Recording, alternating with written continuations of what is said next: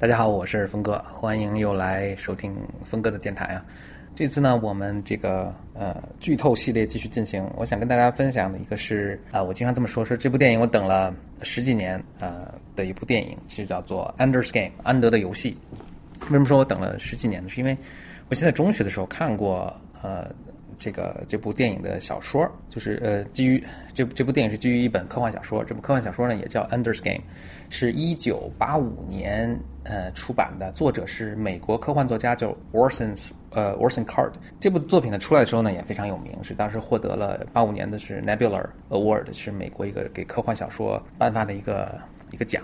呃，这部书呢当时也我也非常喜欢。后来呢知道它迟早有一天呢会被拍成电影，啊，结果呢是应该在一二零一三年它真的拍拍成一部电影了，所以号称是我等了十几年。但是我当时去后来去看这个电影的时候呢，还感觉非常失望。我觉得你等了十几年的时候，东西出来的时候，可能往往都会有失望的感觉哈。所以我这次呢是想剧透这部电影了，但实际上呢，更多的是基于这部小说来介绍一下这个这个故事《安德的游戏》。这部小说呢，它总共是有十几章，我大概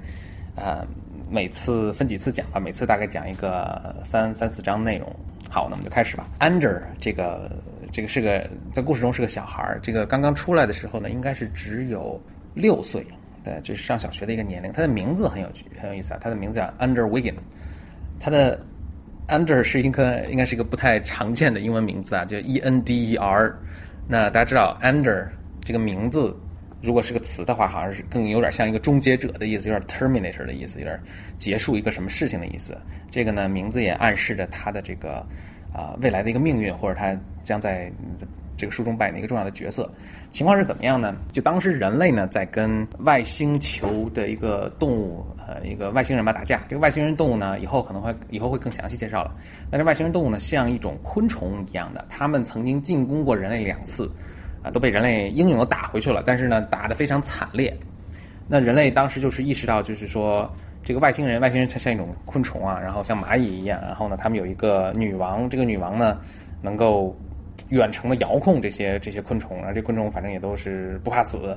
呃，完完全服从命令等等。这个人类就意识到科技也很先进，人类意识到这个是要想战胜他们，必须这些成年人可能都不行了，必须有从小孩就开始培养这种呃战斗的能力和换位思考，可以昆虫的角度去思考这个呃昆虫会做什么，这才有可能战胜他们，并且。因为他们昆虫已经进攻两次，他们人类就非常担心，说这个昆虫会再来一次。总之要从娃娃抓起吧，所以他们就在 under 这个年龄，就是学龄前或者小学的年龄呢，就会找到人类中这些非常呃有希望的好苗子吧，然后去筛选他们，然后送他们去到一个叫做 battle school 的一个呃军事院校啊，去接受这个从小就接受军事培训。那 under 呢，实际上就是一上来就是在一个被遴选的过程中，他们是怎么选择这些孩子呢？他们就给他们带上一个。呃，叫做 monitor 的一个东西，就好像一个芯片植入在脑子里一样。然后呢，通过这个芯片呢，他们就能够从这个孩子的视角去看到他孩子的世界，每天的衣食住行啊，等等。嗯，然后呢，从此判断这个孩子呢，他是不是具备这个一个呃杰出的呃呃军事统治呃领导者的一个素质。所以 Under 的家里他是老三，他有一个哥哥，有一个姐姐。啊，这个这个细节也很重要。他是老三，在当时的这个社会的风俗情况下呢，是一般是不允许生第三个的。这个我不知道是不是，呃，这个作者吸取了，在借鉴了我们中国计划生育的这个这个习俗啊风俗哈。所以当时不许生老三的。那 Under 呢，他在一个特殊情况下被生出来了。那么等一下可能会等一下讲为什么为什么他被允许生啊？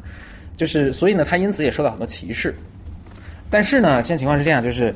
呃，Under 一家的。他的哥哥到他的姐姐到他自己都是少年天才，特别特别聪明，所以都是从小就被带了这个 monitor 这个东西作为一个以后送去军事院校做培训的一个备选吧。然后他哥哥也带过一段时间，他姐姐带过一段时间，安德呢也正在带着，但是呢，他哥哥和姐姐都没有被选上啊。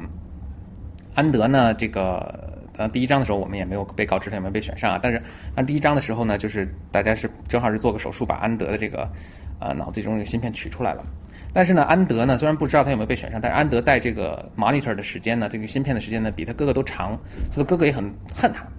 同时呢，安德呢，他由于他是老三呢，也在学校受到各种歧视，大家都管他叫老三，这是一种非常在当时社会是非常侮辱的一个说法。结果正好这时候有一个学校园里的一个呃呃，老是这个飞沙走石欺负别人那个孩子呢，就是去挑衅安德。这时候带着一帮小孩去挑衅安德。就是安德虽然只有六岁啊，就是非常机智，他就意识到这个擒贼先擒王。如果现在此时示弱的话呢，他将一辈子被这些或者只要在学校里就会被这些人欺负。所以他就是趁其不备，就是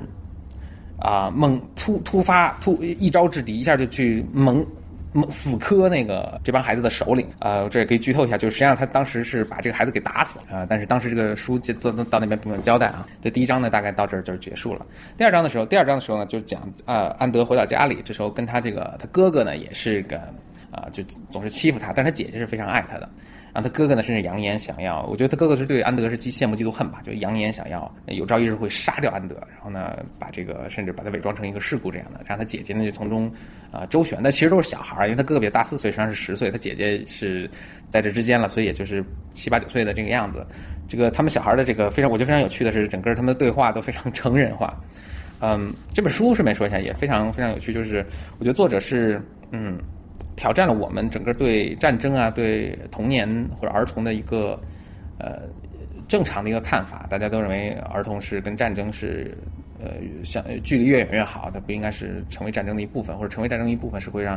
呃是非常不幸和这个不应该的。但是呢，整个这个小说中实际上是把整个战争和人类的命运放在一个。就是十岁的儿童的一个手中，就安德这个，就是我们正常人看来是个小学、初中的一个年龄的一个孩子的手中。这样我们就讲到第三章。第三章的时候呢，就是安德这时候就是有个，应该是一位将军叫做 Graf，啊，这时候出现了。人家电影中应该是 Harrison Ford 饰演的，呃，Graf 出现之后呢，就告诉安德就说啊，你被选入进入这个 Battle School，就是军事军事院校了。这个这个 battle school 呢，实际上因为是培养孩子们在太空作战，实际上是把他们会把孩子们选到呃，就是坐飞船放到一个离地球啊相相当远的一个太空间站上，然后在这边呢吃住，然后接受训练很多年。这 Graf 呢，就是他告诉安德被选中了，然后呢，他希望安德能够非常高兴的接受这个这个 offer 吧。但是安德呢也很犹豫，这时候 Graf 呢就跟安德说了一些他的身世的事情，就是